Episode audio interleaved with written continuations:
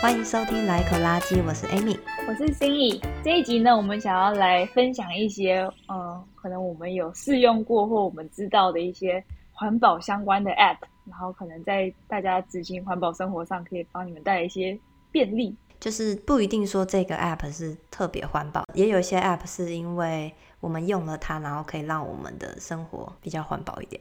那我们就一个类别一个类别来介绍。首先，我们先讲。跟交通有关的 App，交通的相关 App 的话，在台湾其实现在那共享租车也已经很流行了嘛。就是台湾好像常见的三款共享租车的 App 就有 iRent、Smart To Go 跟 Zipcar。然后因为我也不开车，所以我其实没有使用过的经验。但是好像在台湾已经蛮成熟，所以如果呃你是。没有车，然后偶尔才需要车的话，可以用这种 app，然后很方便的租到。我想到交通 app 还有一些像是等公车的 app，但是我想这些应该大家都有用过了。对，至少在台北吧，应该这是蛮方便的，就是人手都会有下载这个 app。然后我也想介绍一个，就是在我现在住的这个地方，因为是华盛顿州嘛，然后它有一个 app 叫做 myORCA，算是悠游卡的 app。就是它的这张卡片呢，它会跟你的手机账号绑定，然后就是你可以直接用在手机上面加值，因为我们这边有很多轻轨、单轨，然后还有船，对，所以全部都可以用这张卡刷，然后你也可以去查从哪边进站，从哪边出站啊，就是这些活动资讯。有一个后台可以查询的悠游卡这种感觉。对，但我觉得它最方便就是它可以直接。线上就加值，然后我也可以在网络上买日票，然后加到我这张卡里面。我当天出门的话，我就直接刷日票就好了。然后日票就是可能你每一趟车程只要在三块七五以内的话，就是都不用额外再付钱。我觉得如果它这个 app 有包含，比方说你因为这一趟选择搭公车而省了多少碳排，这点就会觉得。很贴心 哦，哎，对，它其实可以在 App 里面再加入这些碳排的小计算，可能会让环保人士更喜欢，用的很爽，这样。对啊，或者让没有环保概念的人，但是会用这个 App 来，因为它充值方便，然后他会可能更有意识的，会觉得啊，我今天选择坐这个捷运或者是搭这个公车，我为环保贡献多少，可以增加他们的环保认同感。对对，但我还蛮喜欢它有一个点，是因为。台湾应该有日票这种东西吧，但是可能就是额外要再去买一张卡，嗯、但是它也是直接就是数位化，就加进你的那个账号里面。嗯，所以就是你同一个账号，你可以有各种不同的票可以去买，就不用再额外有一些实质上的塑胶卡片或是纸的收据卡片等等这些东西。哦，对，这也蛮方便，就是数据化之后可以省了很多实体垃圾。再回到台湾，刚才讲共享。租车就汽车以外，其实机车也有可能，大家很多人也已经在做，就是呃，Gogoro 的共享机车服务叫 GoShare，也是用 App，然后可以去找附近哪里有可以租用的机车，然后拿来租用。然后但是呢，我也不骑机车，所以呢，我也没有使用过。所以在台湾的时候，对我来讲最方便的相关的 App，其实可能就是 Google Map，然后就直接看我从这点到那点在台北啦，就是附近。最近的那个 U Bike 站在哪里？然后还有没有车？对，哎，所以 Google Map 有 U Bike 站点选，它就是可以选你从 A 点到 B 点，然后看你要怎么去嘛，你要走路、搭公车、开车还是什么？然后它也有你要骑脚踏车的话，那你就选骑脚踏车。那骑脚踏车的时候，它就会列出，甚至你是骑自己的脚踏车，还是你想要骑 U Bike，那你的 U Bike 是那个是一点零还是二点零的站都有列出来。哇，超方便的！我觉得我可能离这太久。我记得以前我们要用 U Bike，要特别下载另外一个 App，它要查哪里有 U Bike。对，对对。然后你要搭配 Google Map 去去配对那个地点在哪。对，然后反正上一次我在台湾的时候，就是 Google Map 已经可以可以讲啊。我们两个很久不在台湾的人在讲这些，就我们听众早就很熟悉了。对 对，好，没关系。那我交通大概是这样。嗯、呃，除了交通以外呢，我们还有一些是跟饮食相关的 app。app 它叫做 SFG Seasonal Food Guide。这个 app 比较像是给美国用户用的。嗯，我不确定就是其他国家下载的话，它会不会根据你的地点而有所调整。但是因为我在美国嘛，我就可以选择我是在哪一个州，然后我想要选择哪一个季节。就哪个月份这样子，然后选完之后呢，它就会秀出你，就是你这个当地当季有哪些食材，就是一些蔬菜水果这样。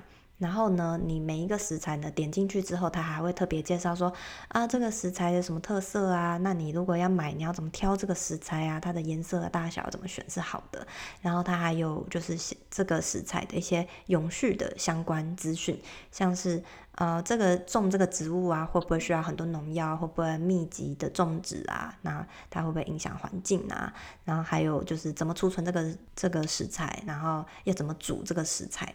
然后还有一个就是很酷，他会教你说怎么煮才不会浪费食物。例如说，他有介绍某一种菜，就是那种比较是西人吃的菜，就是我是从来没吃过的，然后我也不知道它中文名字这样。对，但常常会在外国超市看到。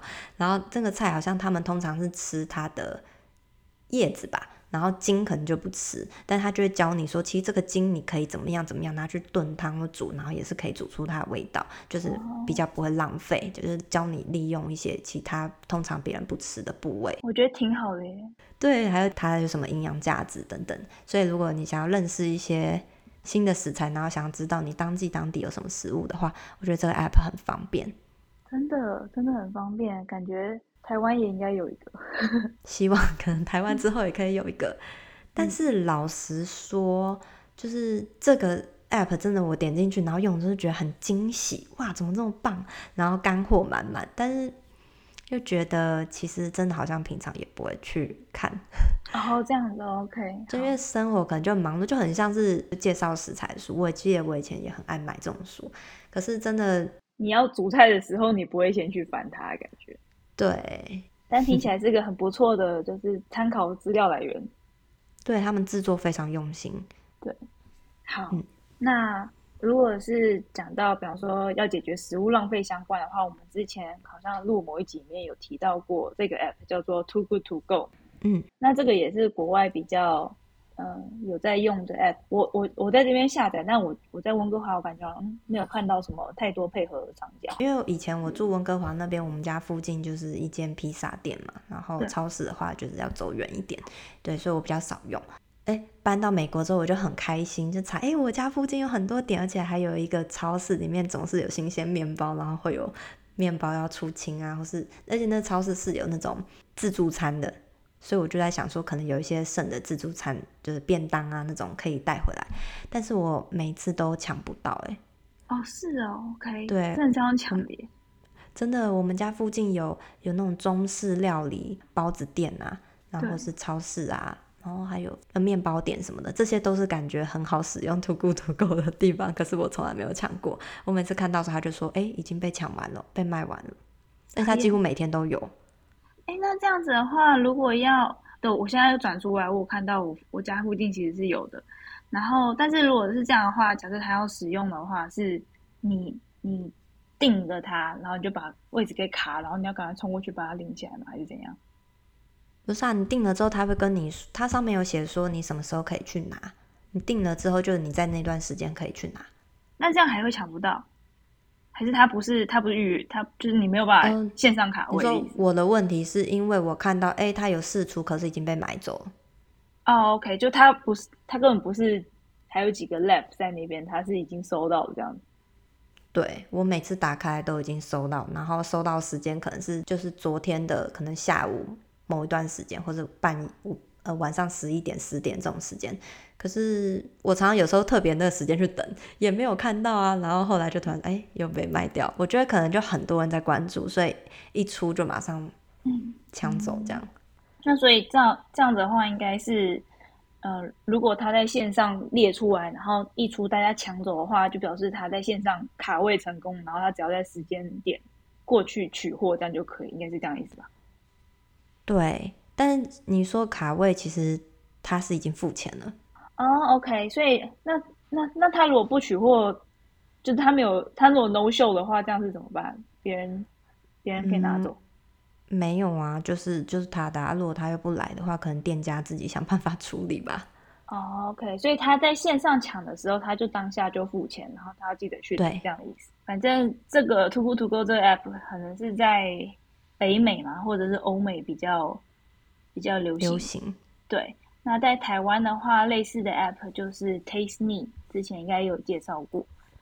然后这个 app 也是同样的概念，就是店家的那个商品可能集齐的快要丢掉的时候，它可以便宜卖这样子，但是你可能未必会知道你会拿到什么，有点像是福袋这样的概念。哎，Too Good To Go 是像福袋吗？是一个你不知道会拿到什么东西？嗯，对，他看你那间餐厅也有餐厅是卖福袋。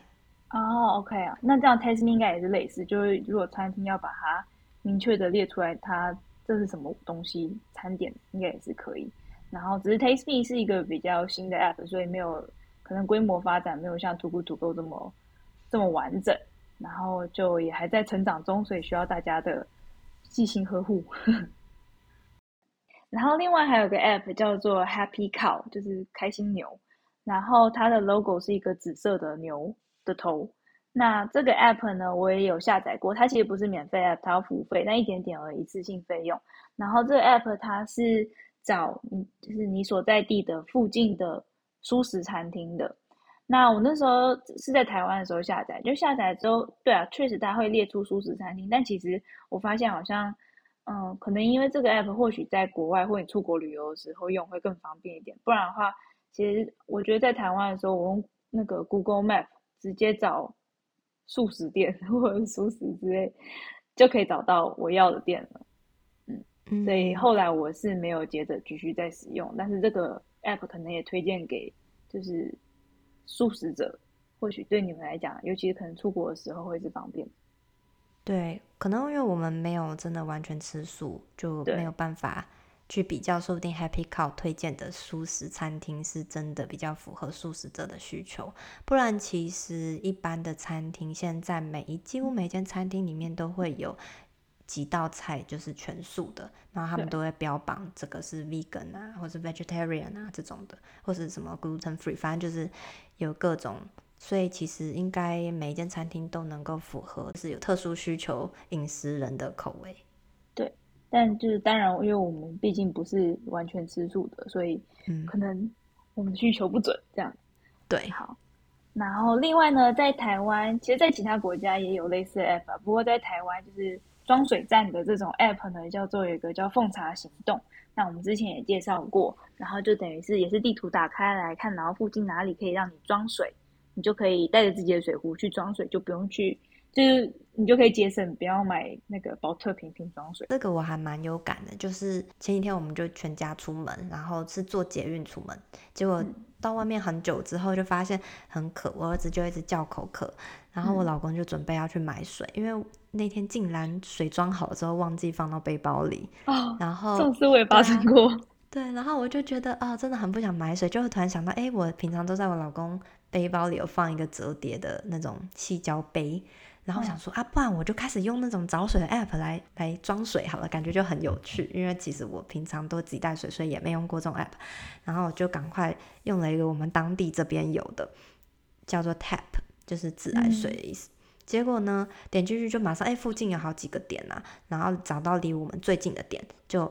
那间店根本早就关了，然后又、啊、对，然后又找到下一家，哎，又没有，又关了，所以我就在想说，啊、可能这种环保的 app 真的就是不太有人用嘛，所以经营困难啦。那后来你们就买水了吗？嗯、没有，后来我们就是找到一个小，因为我儿子就一直吵，就要赶快喝，然后我本来想说可不可以直接去麦当劳或者是 Starbucks 跟他要一杯水，对，可是。就是 Starbucks 都找不到，反正就是后来种种困难之后，我们去找到一个那种小摊贩，他有卖苹果汁，所以我们就用自己的杯子装苹果汁喝。哦，OK，原来是这样。嗯、好，那至少后来还是有找到喝的给你儿子。对，然后我就觉得哇，就是很开心，可以成功使用自己的杯子，然后去买外面的饮料，觉得很有。就很开心，这可能就是环保人的一个 成就感。对，对我我自己的话是，我们也是出门会带自己的水壶嘛，但是水壶就是很快就会喝完，所以要再装水。但是我们通常，即便这种情况下，我也很少会用当地的这种找水 app。我就是，嗯、呃，比方说我们出去吃饭哈，可能吃完饭离开餐厅之前，我们就会请餐厅帮我们把水装满。对我，我之前也会，就是直接，因为他们都会送一大杯水，然后我就 可能把喝剩的水就倒到水壶里。对，只是因为我们那天没有在外面餐厅吃饭，就很可惜，嗯、没办法这么做。对，然后如果是在如果是在台湾，或者我们之前在旅行的时候，其实也也有，就是虽然不是用餐完请餐厅帮我们加水，但我们也会，比方说，就经过像饮料店呐、啊，然后或者是餐厅或之类的，然后可能像你刚才讲的，像比方说经过 Subway 或者是麦当劳之类，我们就进去问他能不能帮我把这水加满，嗯，然后他们都会帮忙加。嗯，对，对，我觉得我们可能脸皮太薄。我们那时候还有经过幸福堂，想说会不会看在台湾人的面子上帮我们装个水。你们是脸皮太薄了吧？当然一定可以啊！不是，他还想到幸福堂里面的工作人员可能也不是台湾人吧？就算不是台外国人也可一定可以，我觉得。反正我们就没有啦。嗯，对，好，Anyway，反正就是，呃，如果大家是属于脸皮比较薄一点的话，至少这种加水站类型的 App。它有在地图上，那表示店家应该有一点，至少会可能会预期有人要来加水，你就可以开心去加水。那脸皮厚一点，像我这种的话，就不用 app 看，看到店家觉得他们会有水，就可以进去跟他们问，可不可以帮我加水？对，嗯，分享剩食的还有另外一个 app 叫欧流，它会显示说我家附近大概有四十五个人也有在同时使用这个 app。诶，加拿大也有吗？有，其实我家附近它也有写，就是很就是附近也有个几多少个 Olio，但是就是看那个它有一面墙也是现在正在就有没有什么样的活动正在进行，就有没有人卖东西啊，或者是要买东西之类，那面墙就几乎是一片空白，所以我觉得那些使用者也可能是比方说两三年前注册之类，然后但是现在没有在活跃使用。我觉得也是这样，因为我们我的这里也是一片空白，可是可是我至少好像。前几天还有看到有人在卖桌子，哎、欸，他是送桌子，oh. 可是就地点比较远一点，不是那种两公里内的距离，所以我就觉得可能大家现在如果要买卖二手物的话，可能也不会用这个 app，大家说不定用那个 Facebook Market 比较多。对，这也是我们等一下要介绍，因为 Olio 他一一开始有他有分享圣食嘛，然后后来他也有卖，然后它里面有很多选项是可以有卖有借。然后是送，嗯、或是征求，然后其实这个东西，嗯、呃，在 Facebook 有另外一个组织叫做 Buy Nothing Group，就是你可以去找你家附近的那个地点的 Buy Nothing Group，然后全部那里面注册的人都是你家住你家附近的人，然后常常就会有人在送东西，也会送食物。OK，对，哎，不知道台湾有没有，嗯、应该也是有吧，就是换物社团之类的。对，可是我一直不太理解台湾的换物社团要怎么使用。就是通常他们会说，哦，我们来，我有一个什么东西，然后征求什么什么什么，就是他还是要你拿东西去跟他换嘛。然后他会征求，例如说他要什么咖啡啊，或是卫生纸啊什么的。所以如果你家里没有那个东西的话，你也是要去买那东西的跟他换，就好像不是真的那么纯粹的，就是免费的赠送。原来是这样，OK、嗯。所以国外的 Buy Nothing Group 就真的是。我我不要这东西，看谁要谁拿这样。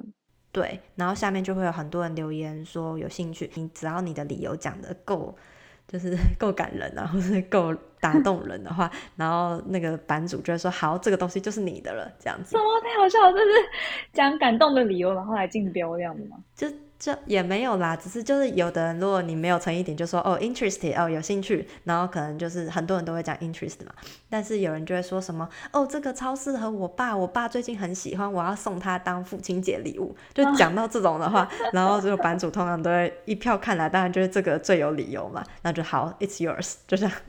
笑死，好，听起来蛮有趣的，对，对啊，很有趣的，有时候可以看他们讲话，然后有的人是。真的可能要搬家，或者就是想赶快出清，所以他就会说，我的筛选条件就是你第一个留言的就给你这样。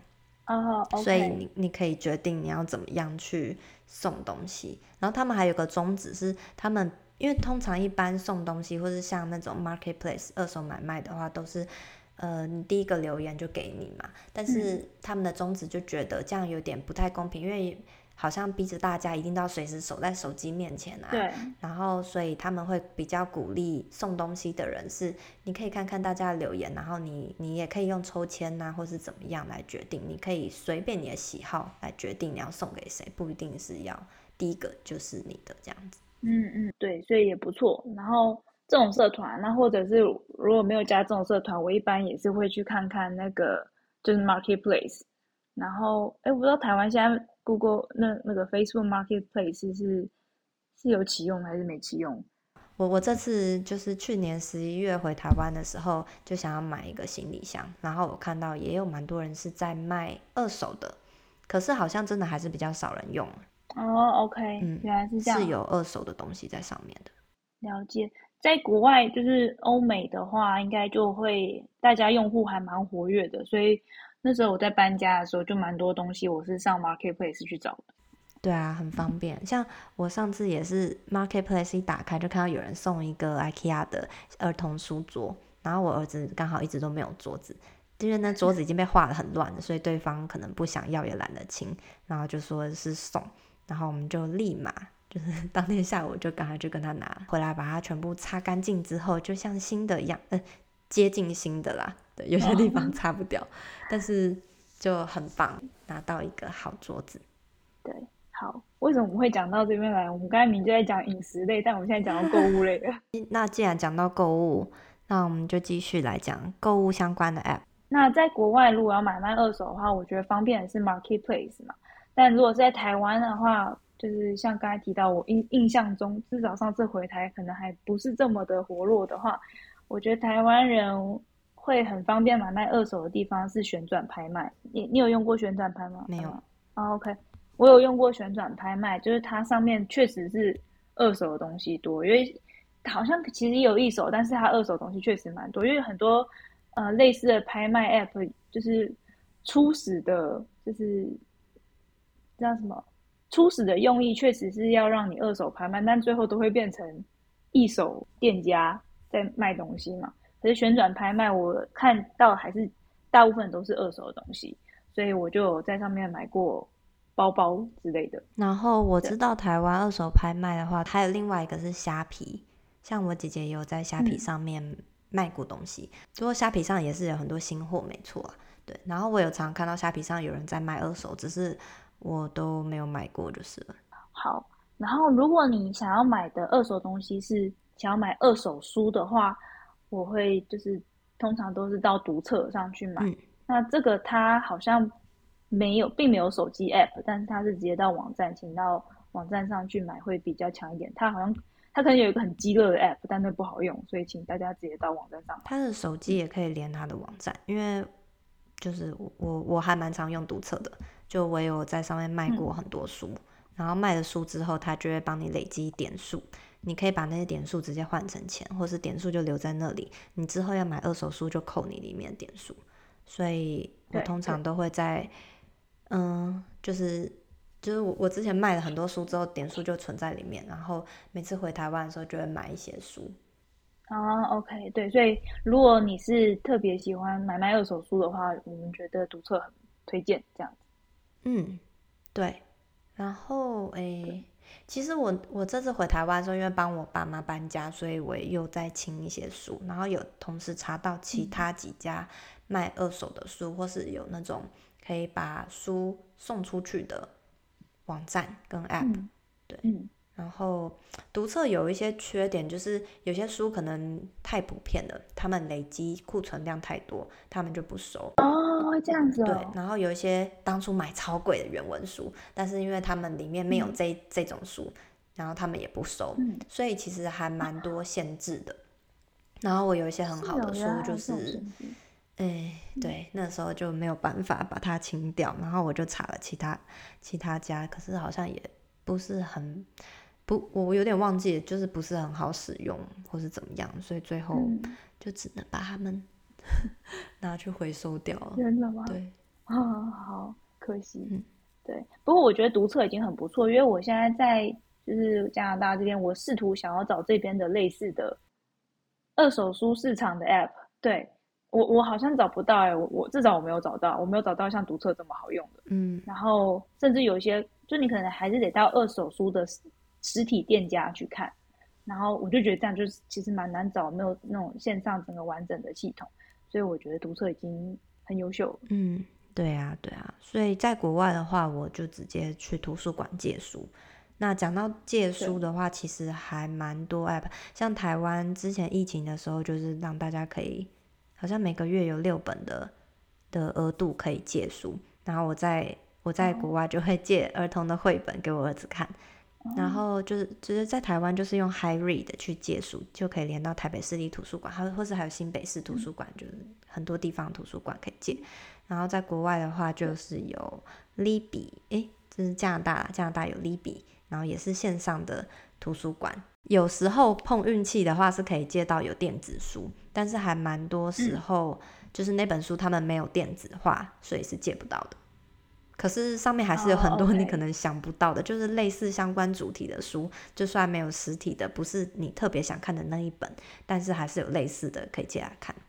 对、嗯、对，Libby 美国也有，然后 Libby 其实因为它的那个系统蛮广的，我觉得英语系国家可能都是用同一个系统嘛。嗯、对，所以 Libby 也就是他们概念差不多，就是你有这个 app，但是你就把你有的图书馆的图书证输入进去。然后就可以借到那个图书馆的所有电子书的那个那个书场，对，这种就很方便。就是，所以我我都有点那个收集图书证的这种习惯，就是每当我到一个新的地点，然后因为在美国的话，你必须要在你是当地的人才能够申办当地的图书证，就是要有当地住址。对，你要有当地的住址。那可在台湾的话，台湾的图书馆好像你就身份证字号，然后甚至可以线上申请就可以搞定。所以，像我的 Harry 里面，我就已经有了七个图书馆的图书证。然后有些，比方说像台北市立图书馆，它的藏数可能比较多，但是它的就是可能也比较多人预约，所以同一本书可能预约人数已经破百人了。但是别的图书馆比较冷门一点的图书馆，比方说桃园、台南、台中之类的，然后找同一本书的话，可能预约就才个位数人之类的，你就可以比较快的读到你想要读的那本书。所以就是让我很想要收集图书证，然后我的 Libby 也是 Libby 是 L I B B Y，如果大家要查的话，然后 Harry 是 H Y R E A D，Harry 是台湾的，然后 Libby 是就是欧美英语系国家的。那我的 Libby 也有曾经有过三张图书证，但是因为纽约的那个图书证它只有三年期效，三年期满之后它你得再重新去续续证，所以。我就没了，不然纽约的书就是藏书量非常大。嗯，对啊，就是可以给大家做个参考。嗯、如果你是 很喜欢看书的话，或许可以跟心仪一样去囤图书证。对，囤图书证。对，这样，但好像其实都不需要买书。但如果就是我线上阅读图书馆的书看了之后，觉得这本书真的很有价值的话，我还是会去找实体书来收藏。我觉得很想要拥有它，就是。以后日后可以需要说翻阅的话，嗯，对啊，对啊，像我通常我其实已经很久很久没有买自己看的书，如果买的话都是买小朋友的书。那主要是因为我觉得那种画面呢、就是小朋友还是适合用翻的去练习他的精细动作，然后还有一些比较立体的书，就是那种真的是电子书没有办法取代的，对。然后，但我个人真的还比较喜欢电子书诶，因为我通常看的书就是。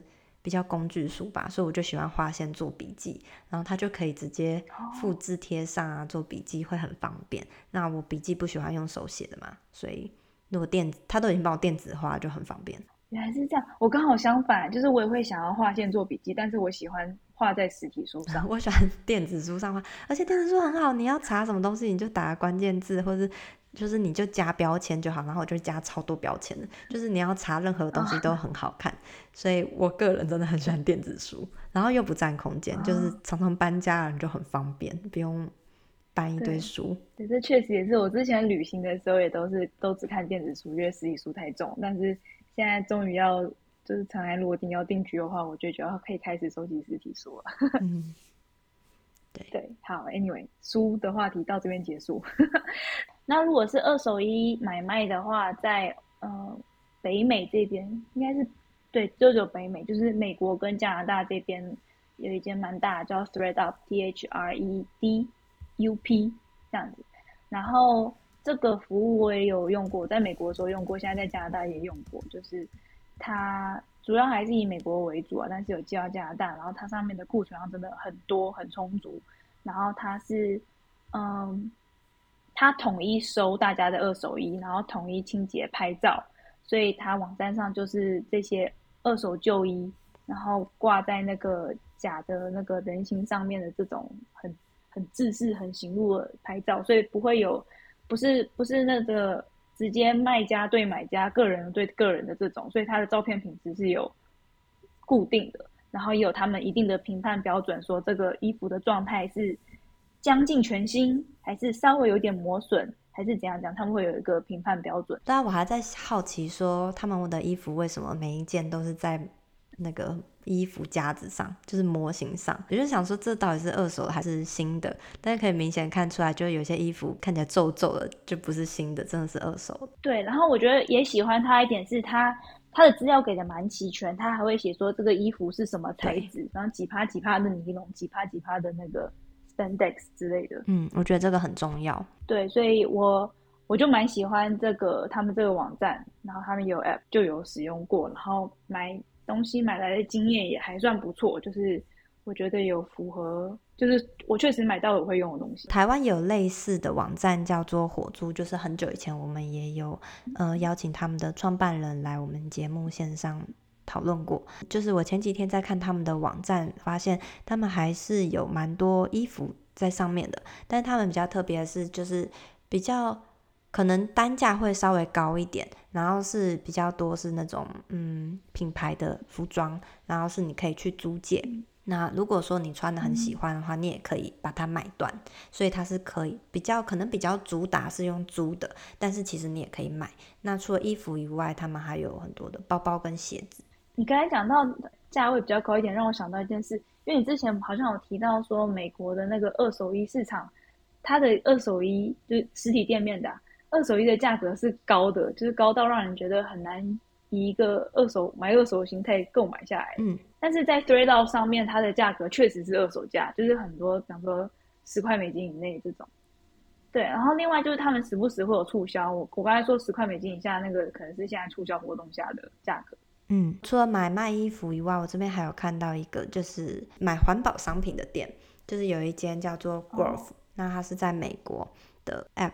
然后，嗯，它里面就是卖很多各种环保的消耗品，像是什么清洁剂啊、牙膏、牙刷，或是呃洗发精这类的。然后它同时也会卖一些保健食品啊，或是个人清洁保养品。然后甚至还会卖宠物垃圾袋、厨余堆肥袋这种。它有一些还蛮特别，就是可能在一般商店你找不到。例如说，它会卖回收的铝箔纸，就是真的是煮煮饭用那种铝箔纸，可是它是用回收。回收的铝再去做的铝箔纸，你不觉得很酷吗？哦，是哦，好酷哦。对啊，就是平常可能我们常常会看到有人说，哦，什么东西拿去回收之后可以再重新制造什么，但是好像其实市面上也看不太到这些回收的东西。然后在这一家店是可以找到。然后例如说，他还有卖一个海绵刷，然后它是用核桃壳加回收的 PET，就是回收的保特瓶那种材质去做成的海绵刷，就。哦对，就是真的是环保商品，卖的东西就是一些回收物做成的商品这样。